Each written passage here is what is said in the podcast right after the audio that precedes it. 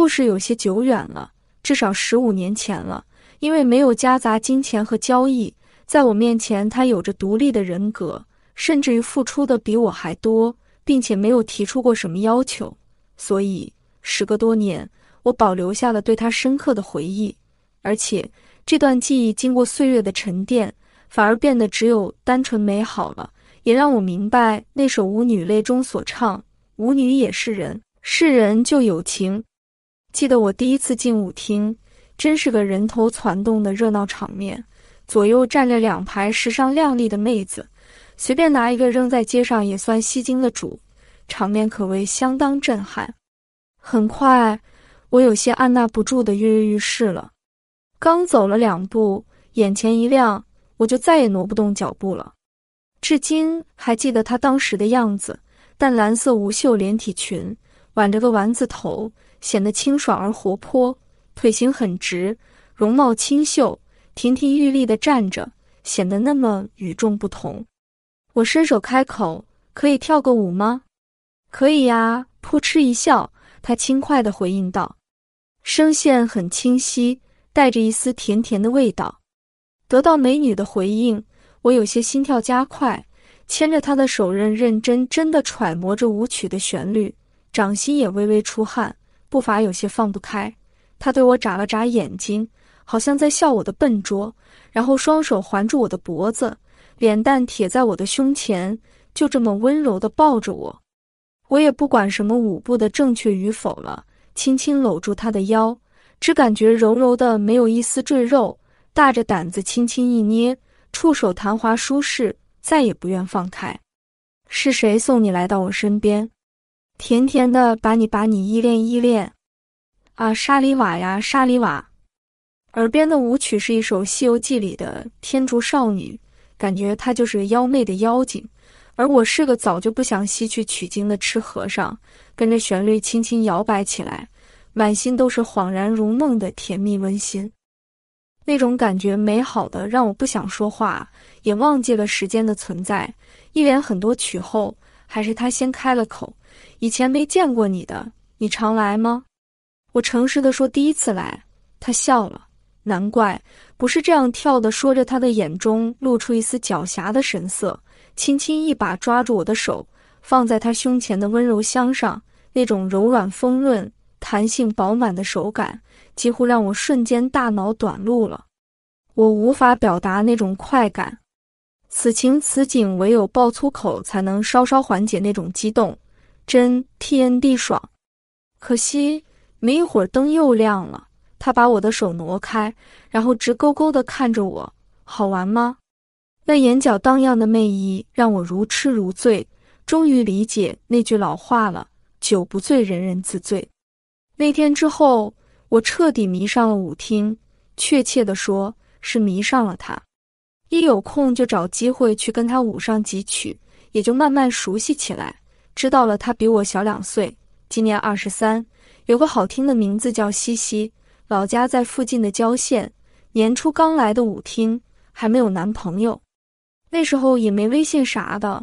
我们互相留了手机号，发信息约舞的同时，也会聊一些其他的话题。他说我跟别人不一样，五官长得很正气，看着有点像电视里正派的警察，所以那天才故意挑逗我呢。不过这些天接触下来。觉得我属于闷骚内敛型的，至少不像有的男人那样粗鲁，甚至有攻击型。我笑着问他：“你不会喜欢上我了吧？”他啐了一口：“别臭美了，追我的人那么多，只是觉得你有点像哥哥那样。”我知道他说的倒是实情。舞厅的美女哪个不是身边围着几个男人，而且不乏风月老手。我只是个面嫩的小男人，连想约她出去的话都从不敢开口说的。有天下午收到一条短信，一个陌生号码发的，说他是西西，自己的电话停机了，用朋友的电话给我发的信息，这会在舞厅走不开，让我帮忙去交个二百元电话费。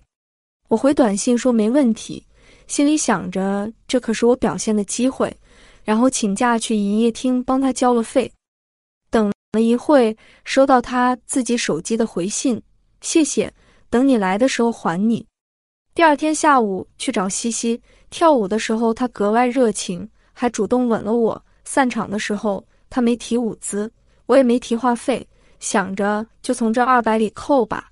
他喊我一起去吃晚饭，我们在附近的餐馆里坐着。他拿出二百元给我，我说不用了吧，就当跳舞的费用。他却说借的就是借的，一码归一码。至于跳舞嘛，本小姐说了算，我想收费就收费，不想收费就不收了。我很有点受宠若惊。难道真的看上我了？也就接过来买了晚饭的单。他告诉我，为了充话费，他找了三个人，其他两个不是说有事，就是说在开会，都不愿意去，只有我马上就帮他办了。接着他又说晚上不想去舞厅了，让我陪他去唱歌。去歌厅的时候，他主动买单，要了个小包厢。那天他歌性大发，先一首邓丽君的歌，你怎么说？不得不说，她甜美的歌喉动听极了。那首歌被她演绎的凄美婉转，一曲终了，又一曲，又见炊烟。我已是完全沉浸在了曲意中，从身后环抱住她，满腔的柔情蜜意。他转身给我一个甜美湿润的吻，我欲火了升腾，想进一步动作时，他却推开我，拿一支话筒给我点了一首《广岛之恋》。开唱之前跟我说。知道吗？据说男女合唱这首歌的，不管什么关系，最终都是以悲剧结局的。我答不上来，不过旋律响起，也就跟他一起嘶吼起来。唱罢，他又说：“今天我要为自己舞一曲。”然后猛灌一口啤酒，换了个劲爆的舞曲。灯光闪烁下，他像个坠落凡间的舞动精灵，头发飞扬着。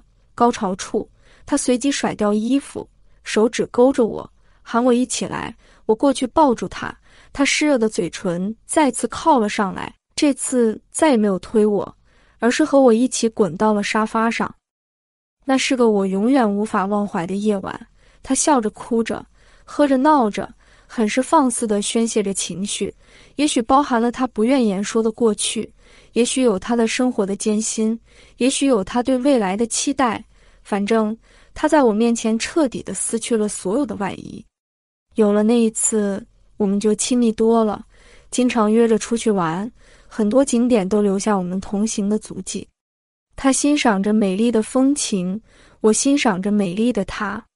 在他笑容绽放的刹那，我用相机给他定格了很多美好的瞬间，也看得出来他对我是动了感情的。有次逛步行街，我只是给他买了一个二十块的发夹，他也会很珍重的包起来收好。